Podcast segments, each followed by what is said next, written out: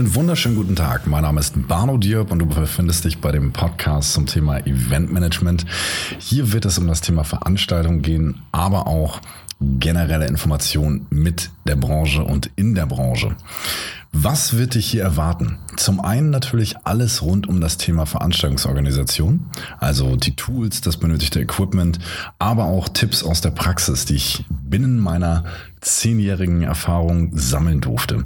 Und ganz, ganz wichtig, auch Interviews mit Branchenexperten sowie Leuten, die schon das eine oder andere Event stattfinden lassen haben. Und ja, was ich natürlich von dir ganz gerne möchte, hör dir diese erste Folge an und entscheide selbst, ob du dranbleiben willst. Ich freue mich über Feedbacks, Fragen, aber auch wenn du das Ganze abonnierst und teilst. Des Weiteren wird es eine Facebook-Community geben der du sowohl beitreten kannst, aber auch dort dich aktiv mit anderen Veranstaltungsliebhabern oder auch Organisatoren austauschen kannst. Nun erst einmal zu mir. Mein Name ist Barno Diop, also ein typisch deutscher Name, fast. Ähm, ich bin hier geboren und aufgewachsen in wunderschönen Hamburg-Eppendorf. Bin mittlerweile 31 Jahre alt und habe klassisch eine Ausbildung zum Veranstaltungskaufmann gemacht. Das wiederum ist der einzig, äh, ich sag mal, offiziell anerkannte Abschluss bei der Handelskammer. Das ist eine duale Ausbildung sozusagen, ähm, wo du sowohl ein Unternehmen als auch die Berufsschule besuchen musst, um sie abzuschließen. Regellaufzeit sind meines Wissens nach dreieinhalb Jahre. Man kann das Ganze aber auch bei guter Leistung kürzen auf bis zu zwei Jahre, was ich dann schlussendlich auch gemacht habe. Ähm, was ich gemacht habe während meiner Ausbildung beziehungsweise auch der Zeit danach, ich war im Bereich Eventmanagement tätig, also bedeutet für Sportsponsoring, Roadshows, Promotion Events.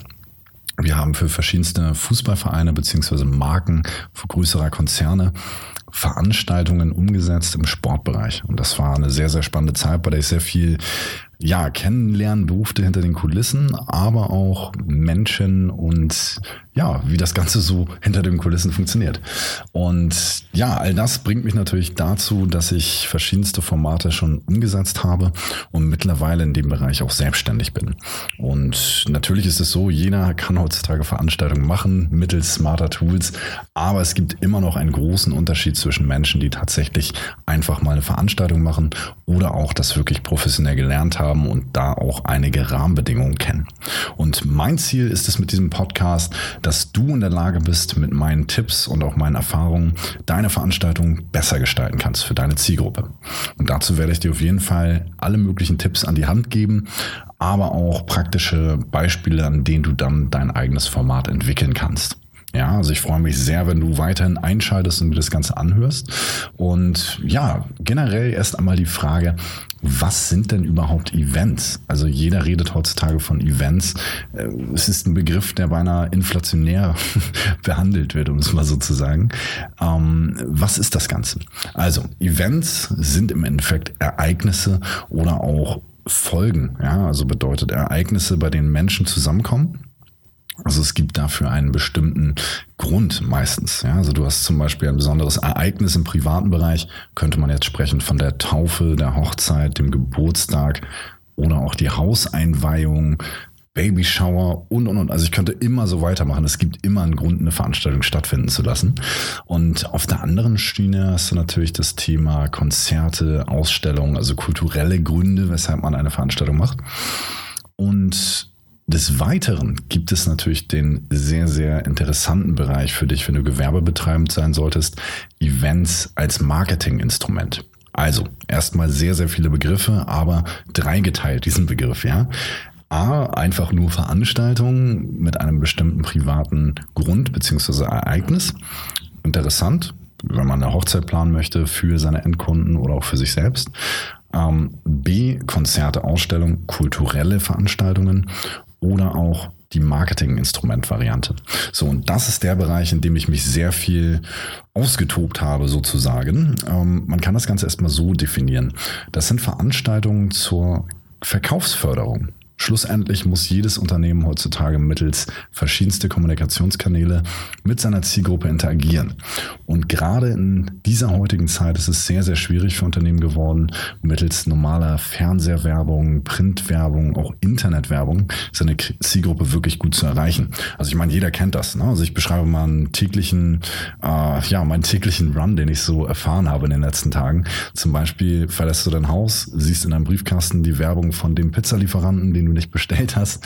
Dann gehst du zu deinem Auto, hast dort drin quasi eine Karte, wo drauf steht, Wolle haben für Export. Dann gehst du in dein Büro, musst erstmal deine 8, 9, 10 Spam-E-Mails raussortieren, obgleich du alle Spam-Filter drin hast, die es gibt. Ja, also auch dort wird es immer smarter. Schlussendlich gehst du mit Scheunklappen durch die Welt und hast kaum noch Lust, irgendwelche Botschaften von irgendwelchen Firmen zu bekommen, egal wie gut sie für dich wären. Ja, und wo jetzt das Event ins Spiel kommt, wäre zum Beispiel im Supermarkt. Da gibt es, also Supermarkt oder Point of Sale, wie man im Englischen sagt, gibt es die Möglichkeit, eine Verköstigung durchzuführen.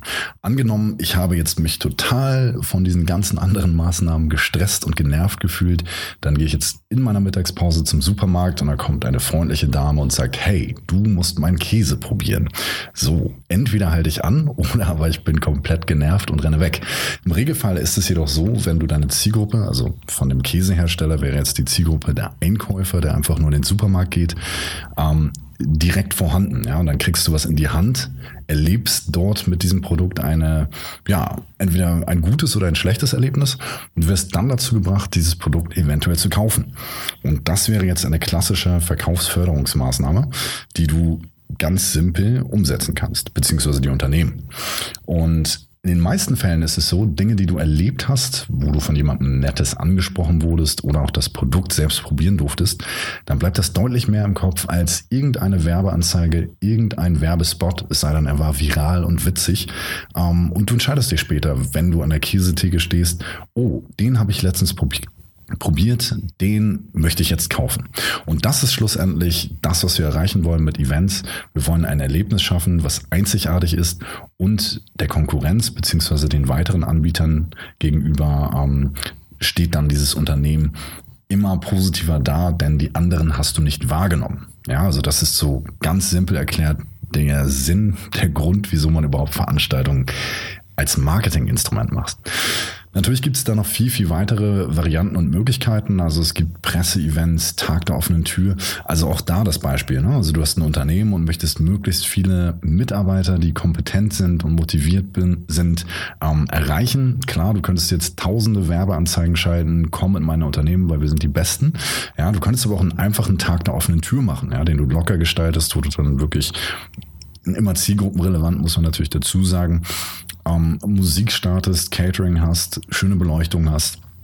Personen, die sich dann auf die Bewerber einlassen und vor Ort lernen diese Menschen einfach das Unternehmen in einer lockeren Atmosphäre kennen. Das ist was ganz anderes als eine Standardbewerbungssituation, wo alle genervt sind und sich Dinge ausdenken, um gut rüberzukommen. So siehst du sofort, hey, passt dieses Unternehmen zu mir, passen diese Mitarbeiter zu mir und andersrum genauso, ne? passt dieser Arbeitgeber zu mir und der Arbeitgeber wiederum sieht gleich, okay, wie verhältst du dich jetzt bei einer öffentlichen Veranstaltung? Ja, also bist du jetzt eher der Typ, der irgendwo sich versteckt oder bist du derjenige, der sagt, hey, hier bin ich, vielen Dank für die Einladung. Und das sind auch Möglichkeiten, wie du viel, viel besser an deine Zielgruppe herankommen kannst. Ne? Es gibt dann natürlich noch viel, viel weitere Eventmöglichkeiten. Ähm, alle zu erwähnen wäre natürlich immer schwierig. Ich kann die erwähnen, mit denen ich mich auskenne. Es gibt natürlich auch Unternehmensevents, da kannst du von der Firmenfeier Weihnachtsfeier, Sommerfest bis hin zum Weihnachtsfest oder oder oder gehen, aber auch die klassischen Incentive-Veranstaltungen, wo Mitarbeiter motiviert werden und sich dann freuen, in diesem Unternehmen angestellt zu sein. Also da kannst du vom Floßbau bis hin zum wir übernachten auf einer einsamen Insel irgendwo im Nirgendwo ähm, sämtliche Dinge veranstalten und all diese Maßnahmen Erlebnisse schlussendlich haben das Ziel, dass das Team besser zusammenwächst durch dieses eine einzigartige Erlebnis. Und da ist der Fantasie eigentlich kein Spielraum gesetzt, außer die gesetzliche Basis, die natürlich immer eingehalten werden muss bei allen Maßnahmen, die du triffst. Des Weiteren auch Dinge wie Roadshows, also gerade im Promotion-Bereich. Ähm, du willst deine Marke platzieren, weißt nicht wie, gerade im Werbebereich, oder hast dort schon verschiedenste Kanäle ausprobiert und merkst, irgendwie komme ich nie an meine Zielgruppe. So, dann kannst du natürlich ähm, Street Promotions machen, also dass du wirklich eine Roadshow veranstaltest, wo du sagst, du gehst zum Marktplatz von Stadt XY und präsentierst dort dein Produkt, wenn es outdoor-tauglich ist oder der Laufkundschaft interessant genug wäre, um dort anzuhalten. aber auch so Themen wie Kick-Off-Events, also Produktlaunches, wie zum Beispiel das neue iPhone, was präsentiert wurde. Das sind typische, riesige, aufgebauschte Kick-Off-Events, die dafür sorgen, dass jeder denkt, wow, das muss ich haben das muss ich kaufen, da will ich hin. Ja, am Ende des Tages wurde einfach nur das Produkt präsentiert. Ja, also das erstmal als kleiner Ausblick, dass du so ein bisschen die Übersicht bekommen hast, wenn es jetzt auch sehr viel war, was überhaupt ein Event sein kann. Ne? Und ich freue mich sehr darüber, wenn du weiterhin einschaltest. In den nächsten Folgen wird es sehr, sehr interessante Themen geben, die noch viel detailvoller in dieses Thema Event eingehen. Und ja, hinterlass mir gerne, wie eingangs erwähnt, ein Feedback beziehungsweise eine Nachricht, was du von diesem Podcast oder diesem Thema im Allgemeinen hältst. Vielleicht hast du ja auch Anmerkungen, die du loswerden willst oder Begriffe, die du erklärt haben willst. Ich gehe da sehr, sehr gerne drauf ein. Du kannst dazu einfach auf meine Homepage gehen, www.barnodior.de, also Bertha, Anton, Nordpol, Otto, Dora, Ida, Otto, Paula.de für alle, die mitschreiben müssen. Ansonsten kannst du auch gerne in den Show Notes die Links verwenden. Die sind sehr, sehr einfach gehalten. Ja? Ich bedanke mich und wünsche dir einen wunderbaren, erfolgreichen Tag.